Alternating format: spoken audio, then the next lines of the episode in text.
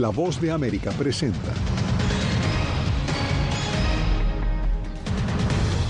Centros de procesamiento de migrantes en Latinoamérica no inician operaciones casi dos meses después de su anuncio. La Casa Blanca dice que se debe a aspectos técnicos. Gran jurado que investiga el asalto al Capitolio se reúne en Washington para evaluar la formulación de cargos. El expresidente Trump podría ser imputado. En Honduras reaccionaron los señalados de corrupción en la lista Engel. Y San Diego le da la bienvenida una vez más a la convención de cómics más grande del mundo.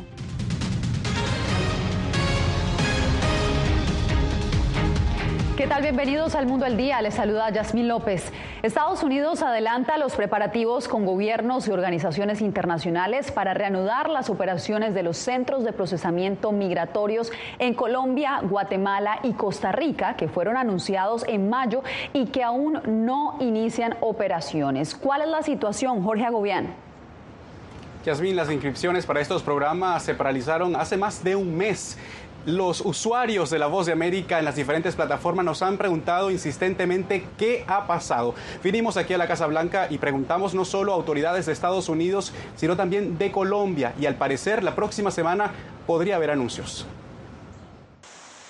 Según la Casa Blanca, los denominados centros de movilidad segura comenzarán sus funciones cuando se resuelvan aspectos técnicos. Van a ver ustedes que van a comenzar a, arrancar cuando ya tengamos todas las piezas eh, en su lugar. Así lo indicó a la Voz de América Juan González, asesor del presidente Joe Biden. En Guatemala, por ejemplo, estamos en fase piloto, en Colombia está ya, todavía resolviendo ciertos elementos. La espera podría ser más breve en Colombia, indicó el embajador de ese país ante Estados Unidos. Estoy seguro que la ya la, próxima semana van a, van, a, van a haber algunos anuncios que están preparando los dos gobiernos. Las inscripciones a través del sitio web movilidadsegura.org se detuvieron hace más de un mes. Se estaba mirando un tanto, eran aspectos ya técnicos que tanto eh, ACNUR como, la, como OIM que van a operar estos centros ah, estaban planteando y que y han estado coordinando con los expertos en Colombia. El gobierno Biden, que promovió este mecanismo, ha indicado que los centros en Colombia solo atenderán a ciudadanos de Cuba, Haití y Venezuela. Y fundamentalmente lo que queremos es que, ah, que una persona que, tenga la intención de emigrar no tenga que cruzar el Darien o no arriesgue su vida con traficantes. Los colombianos no podrán recibir servicios en las llamadas oficinas de movilidad segura. En cambio, en Guatemala los ciudadanos de ese país sí podrían además de personas de El Salvador, Honduras y Nicaragua. Las negociaciones entre Estados Unidos, Costa Rica, Guatemala con organizaciones como ACNUR ocurren en momentos en los que según la patrulla fronteriza se ha registrado un, número menor de migrantes tratando de cruzar de manera irregular la frontera entre México y Estados Unidos. Yasmin. Sabemos que continuarás monitoreando la situación, Jorge, así que manténnos informados. Gracias. Continúa la expectativa ante la posibilidad de que el expresidente Donald Trump sea acusado por el asalto al Capitolio. Justamente este jueves, un gran jurado se reunió en Washington para escuchar los testimonios. Celia Mendoza tiene los detalles. La expectativa crece este jueves, mientras en Washington se reúne el gran jurado que escucha testimonios sobre la insurrección del 6 de enero de 2021 y los posibles esfuerzos para interferir en las elecciones de 2020. El expresidente Donald Trump asegura ser objeto de esa investigación tras recibir una carta del fiscal especial Jack Smith. No sabía prácticamente lo que era una citación y de los grandes jurados y todo eso. Ahora me tocó convertirme en un experto.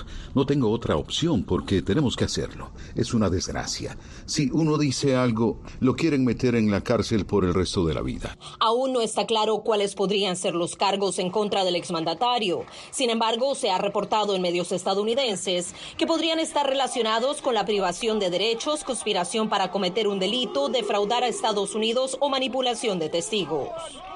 El presidente Trump fue una figura central en las gestiones para revertir la elección e interferir en la transferencia pacífica del poder por primera vez en nuestra historia.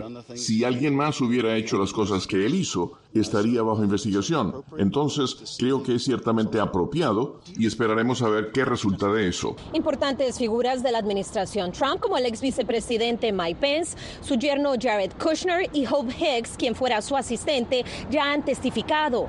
Esto mientras los republicanos acusan al fiscal especial de persecución política. El pueblo estadounidense se va a poner furioso y lo que está haciendo Jack Smith es usando gobierno, el Departamento de Justicia, como un arma contra el presidente Trump. Celia Mendoza, Voz de América, Washington.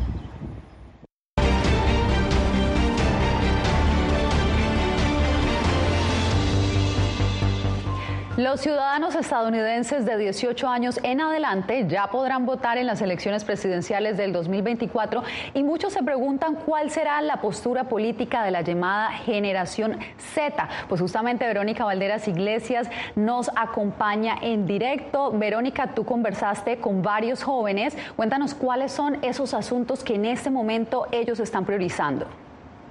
Hola, Jasmine. Pues sí, entrevistamos a estos jóvenes a unos días de que la Suprema Corte tomara varias decisiones, como por ejemplo la cancelación del programa del presidente Joe Biden para perdonar algunos de los préstamos estudiantiles. Ahora, pues lo que queríamos saber realmente es cómo van a votar estos jóvenes en los comicios de 2024, si estas decisiones eh, que se tomaron jugarán algún rol. Todavía es muy temprano para saberlo con seguridad, pero esto es lo que nos dijeron. La generación Z son jóvenes nacidos alrededor de 1996 y es una generación mucho más diversa que las anteriores. Aunque tienden hacia la política liberal, no son monolitos. La generación Z tiende a hacer a un lado la afiliación partidista y se enfoca en asuntos particulares. Estudiantes universitarios dicen que prestarán especial atención a cómo reaccionarán los políticos a una serie de decisiones conservadoras de la Corte Suprema de Estados Unidos. Retrocedieron 100 o 150 años al anular el derecho al aborto, la acción afirmativa y al restringir los derechos LGTBQ. A Preston Raven, quien estudia en Texas, no le incomodó la cancelación de las admisiones a universidades basadas en la raza. Deben basarse en la aplicación. Aunque soy una persona de color, considero que todos debemos ser tratados como iguales. Aún es muy temprano para saber cómo podría influir el voto de los llamados Zoomers en los comicios de 2024. Es probable que las personas de 45 años acudan a votar más que las de 20, pues tienen más experiencia y entienden mejor cómo funciona la política. Yo definitivamente votaré, pero entre mis compañeros varios dudan participar porque creen que su voto no cuenta. ¿Qué pueden hacer los políticos para cambiar tal percepción? Sentarse y conversar con ellos. Si escuchan, les contarán qué les preocupa. Los analistas resaltan que los Zoomers que votarán por primera vez necesitarán ayuda para registrarse hasta que se familiaricen con el proceso. Y en este proceso para registro de votos, pues eh, estos jóvenes podrían necesitar, por ejemplo, recordatorios sobre cuáles son los documentos que necesitan eh, para comprobar su identidad o cuáles son las leyes que aplican en cada estado. Yasmin. Pues digamos que cada generación concibe al mundo de una forma diferente, pero al final serán los resultados de las elecciones los que hablarán por sí mismo. Verónica, gracias por tu reporte.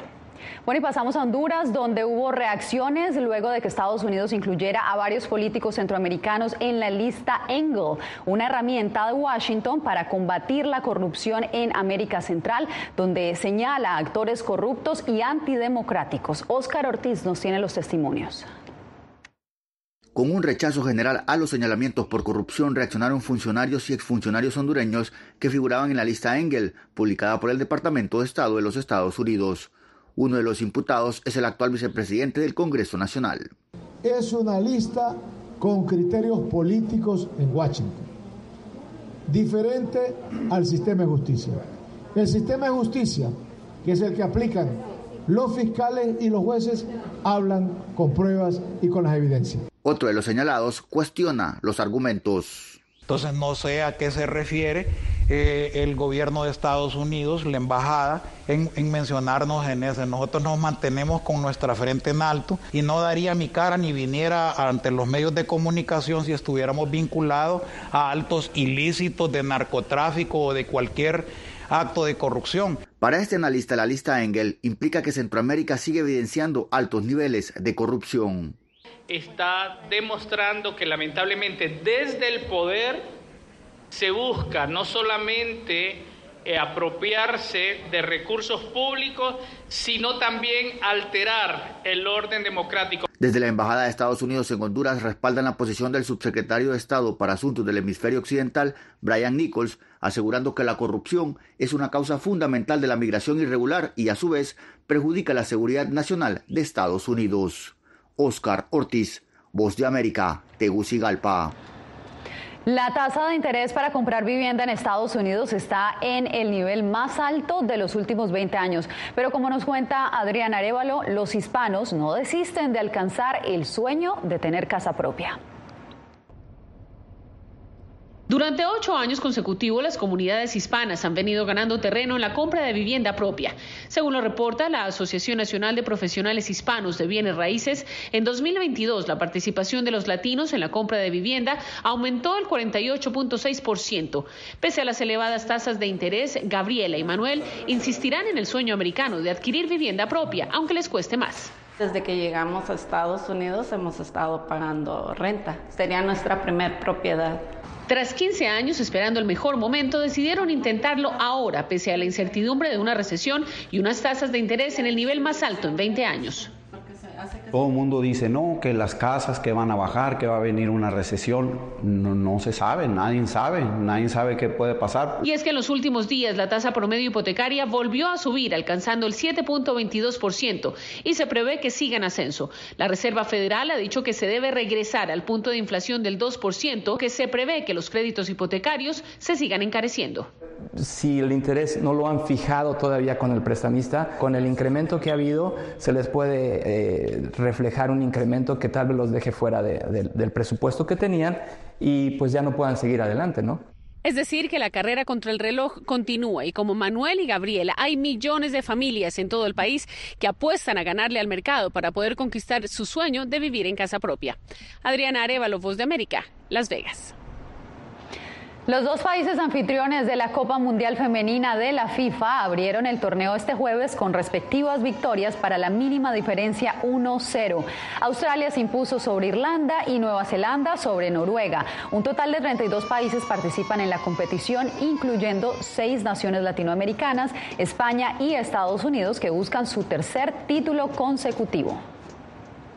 Falta solo un día para el debut de Leonel Messi en el Inter de Miami, en lo que será su primer partido en la Liga Mayor de Fútbol y aún hay dudas sobre si el campeón del mundo jugará. Por eso nos vamos ahora mismo con Jacopo Luzzi a Fort Lauderdale en Florida. Jacopo, adelante con la información. Bueno, Jasmine, Messi ha terminado el entrenamiento hoy. Según su entrenador, el Tata Martino, sus condiciones físicas son buenas. Sin embargo, es difícil que empiece titular mañana con ni una semana de preparación. Entonces, es más probable que juegue una parte del partido contra el equipo mexicano del Cruz Azul, quizás 30 minutos. Entre tanto, Messi, Jasmine, no es solo un jugador, es un fenómeno que, como vamos a ver ahora, permitirá todo el fútbol estadounidense crecer.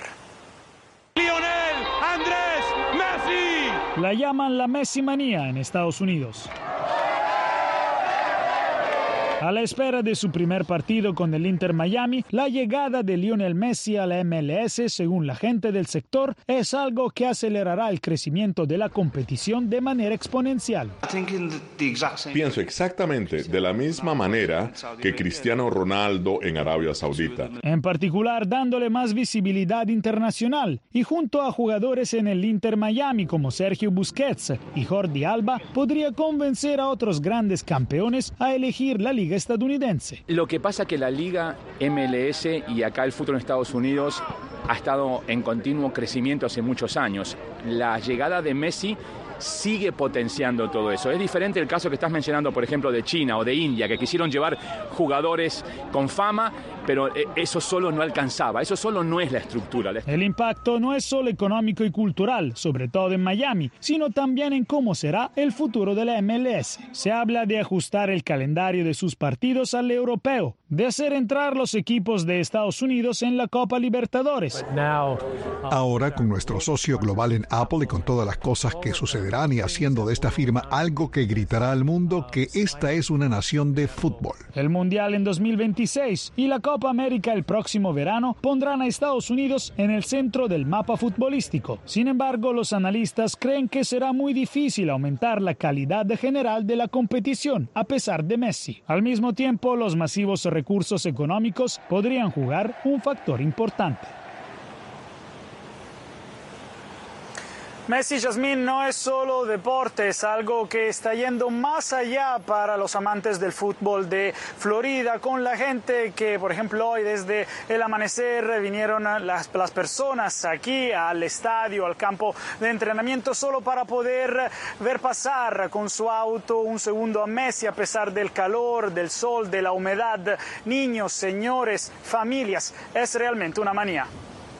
Jacobo, espero que tengas tiempo para disfrutar. Gracias por el reporte. Cambiamos de información. Más de una decena de mujeres demandan al estado de Texas por su ley antiabortos.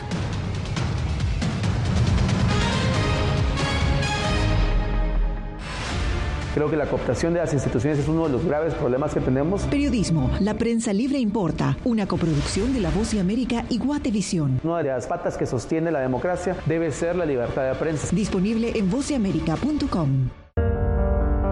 En tiempos de cambios, cuando el mundo parece incierto y lo que escuchamos no refleja lo que vemos, buscamos la verdad.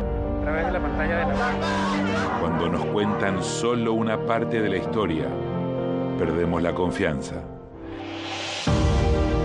En momentos de crisis, nuestros sueños, esperanzas y deseos de un mejor mañana dependen de una prensa libre. En La Voz de América te traemos las historias que la gente se arriesga a ver.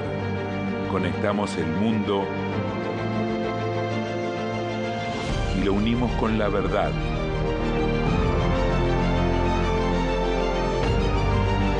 En La Voz de América te presentamos el panorama completo.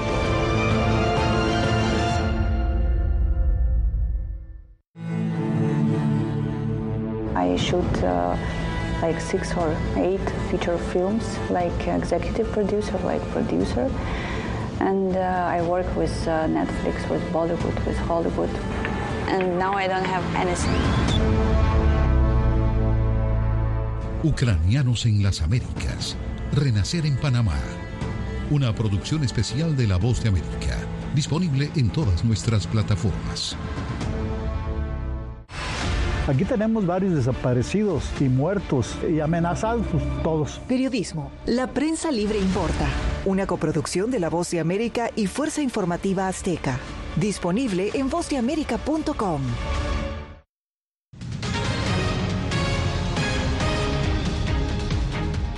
Texas y su ley de abortos enfrentan su primera batalla legal tras la demanda interpuesta por una decena de mujeres que no pudieron someterse al procedimiento médico por falta de claridad en la norma. Laura Sepúlveda sigue la audiencia desde Austin y desde allí nos envía los pormenores.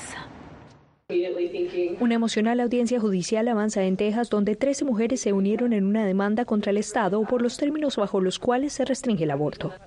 Al menos quizás podemos proteger a las mujeres de la vaguedad de cómo está escrita la ley y permitirles tener un proceso de duelo apropiado. Elizabeth Weller, en las 18 semanas de embarazo, aproximadamente la mitad de la gestación, rompió fuente y perdió gran cantidad de líquido amniótico indispensable para el crecimiento del feto. El bebé nació pero falleció horas después. Médicos aseguran que la ley no es clara, pero sí tiene fuertes consecuencias. El hecho de que hay tantos objetivos, el hecho de que hay pacientes en zona que pueden no tener una condición física que ponga en peligro la vida de inmediato, pero que podría progresar si esa condición médica no se resuelve. O 99 años de cárcel o perder su licencia médica. Esas son consecuencias reales y personales para los médicos. Por lo que la solicitud de los demandantes es clara. Le pedimos a la juez que interprete la excepción médica en las prohibiciones de aborto de Texas. Si la Corte no interpreta la ley de Texas de esa manera, entonces le estamos pidiendo que el tribunal declare que las leyes son inconstitucionales en lo que se refiere a los abortos médicamente necesarios. Mientras la audiencia avanza, quienes apoyan las restricciones al aborto aseguran que la norma es clara. Las aclaraciones tienen que venir de la Junta Médica, pero el lenguaje de la ley es claro y permite que los médicos intervengan por enfermedades que afecten la vida de la madre. Por dos días, pacientes, médicos y expertos han subido al estrado a ofrecer testimonios. Tras el cierre de esta jornada, se guardará la decisión de la juez, la cual podría emitirse en cualquier momento, ya sea sobre la claridad de la ley o legalidad de ciertos casos frente a las excepciones. Laura Sepúlveda, Voz de América, Austin, Texas. Al volver, una ciudad de México que ha sido punto de tránsito para miles de migrantes celebra con una feria gastronómica la diversidad y culturas que han llegado a su tierra.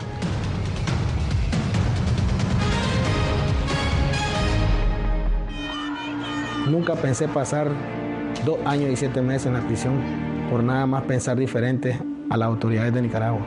Una vez que bajamos del avión, acá en Estados Unidos, en Washington, nos damos cuenta que estamos libres porque no sabíamos si también veníamos a una cárcel, no sabíamos nada. El cuerpo como que siente el aire puro, la diferencia a estar en una prisión, ¿verdad?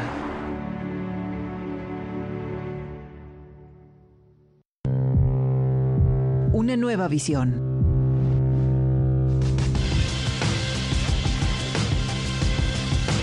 Muy pronto en Voz de América. Creo que la cooptación de las instituciones es uno de los graves problemas que tenemos. Periodismo, la prensa libre importa, una coproducción de La Voz de América y Guatevisión. Una de las patas que sostiene la democracia debe ser la libertad de prensa. Disponible en vozdeamerica.com. Algo he aprendido estos últimos años y es el darme cuenta de que nosotros podemos planear todo, pero que la vida tiene cosas para vos que no te imaginas. Me duele porque estoy aquí por ese país que hoy me quitaron. Yo siempre he dicho que la libertad está en la mente. Y el hecho de que tu cuerpo esté en un lugar no significa que no sos libre. Siempre me sentí libre, incluso estando presa me sentí más libre, porque pude darme cuenta que si estaba ahí es porque realmente he elegido qué hacer con mi vida. I thought this war would be uh, end if you in a few months. We have to live our life uh, for us and for these people who try to protect our country. Ucranianos en las Américas, tiempo de guerra. Desde el próximo 3 de julio en todas las plataformas de La Voz de América.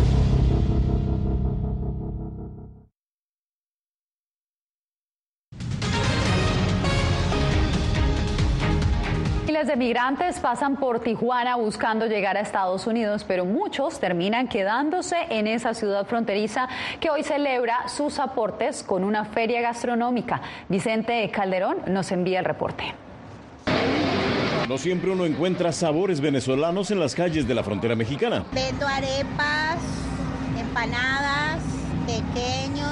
Hoy traje pepitos. Eso fue solo parte del menú que llegó a la principal avenida turística de Tijuana, gracias a la Feria Gastronómica Migrante. Vienen mexicanos, venezolanos, hondureños, salvadoreños, o sea, todos vienen a probar algo diferente.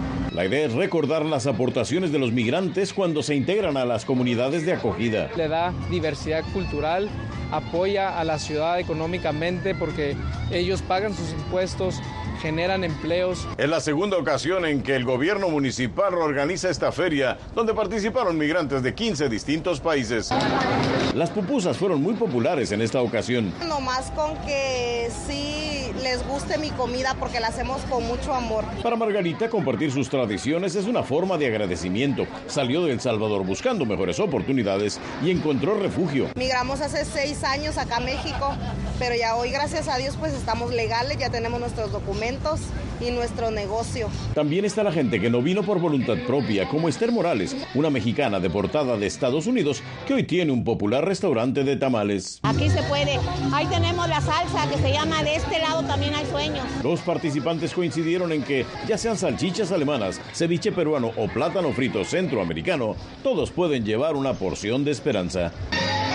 Vicente Calderón, Voz de América, Tijuana. La Voz de América inicia Visión 360, un espacio con temas de interés cotidiano que van más allá de las primeras planas. Belén Mora y Natalí Salas Guaitero están al frente de este programa y justamente hoy me acompaña Belén. Cuéntanos qué vamos a poder ver en esta nueva visión. Hola Yasmín, un gusto estar en contacto contigo y también con la audiencia. Bueno, Visión 360 es una revista informativa semanal donde básicamente buscamos abordar los temas que interesan a eh, nuestra audiencia, temas con, reporte, con reportes que van desde América Latina y Estados Unidos. Nuestra intención es explorar las diversas aristas de la información y hacerlo con un enfoque en las soluciones y los desafíos cotidianos donde buscamos poner nombre y, y apellido a los temas que impactan en el día a día. ¿Qué tendremos esta semana? Esta semana nos enfocaremos en hablar acerca de la crisis de fentanilo en Estados Unidos. Además, hablaremos, eh, les contaremos acerca de una de las colecciones de aviones a escala más grandes del mundo que está precisamente en América Latina y finalmente hablaremos acerca de un símbolo de la industria del cine que cumple 100 años. Como les decía, con reportes desde Estados Unidos y desde América Latina, nuestros eh, reporteros buscan precisamente contar esas historias que nos interesan desde la perspectiva de sus protagonistas. Así que a no perderse visión 360 a partir de mañana en todas las plataformas de La Voz de América. Así es, Belén, y yo he sido testigo de alguna manera de todo el trabajo que ustedes han hecho, así que yo sé que a nuestros televidentes les va a encantar. Y usted no se mueva porque cuando regresemos arrancan en San Diego la Comic Con, la convención cómic más grande del mundo.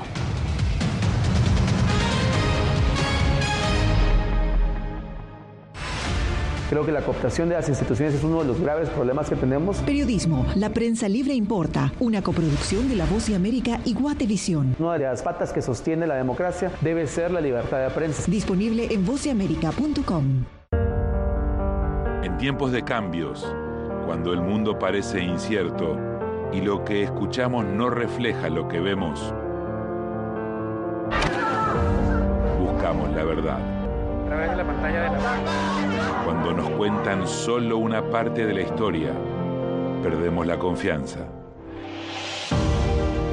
En momentos de crisis, nuestros sueños, esperanzas y deseos de un mejor mañana dependen de una prensa libre. En La Voz de América te traemos las historias que la gente se arriesga a ver. Conectamos el mundo y lo unimos con la verdad.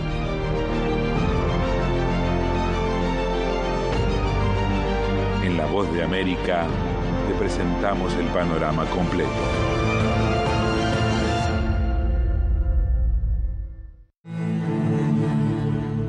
I shoot uh, like six or eight feature films, like executive producer, like producer. And uh, I work with uh, Netflix, with Bollywood, with Hollywood. And now I don't have anything. Ucranianos en las Américas. Renacer en Panamá. Una producción especial de La Voz de América. Disponible en todas nuestras plataformas. Aquí tenemos varios desaparecidos y muertos y amenazados todos. Periodismo, la prensa libre importa. Una coproducción de La Voz de América y Fuerza Informativa Azteca. Disponible en vozdeamerica.com.